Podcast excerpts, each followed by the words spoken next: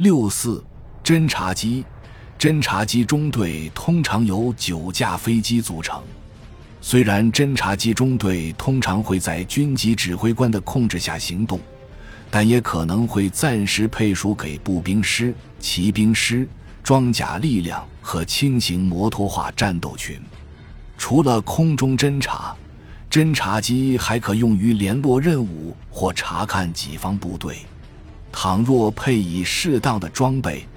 侦察机部队还可在执行侦察任务期间释放薄烟幕或运送轻型武器。在用侦察机充当炮兵空中观测机时，其任务是为炮兵获取并标识目标，以及观测并校正炮弹落点。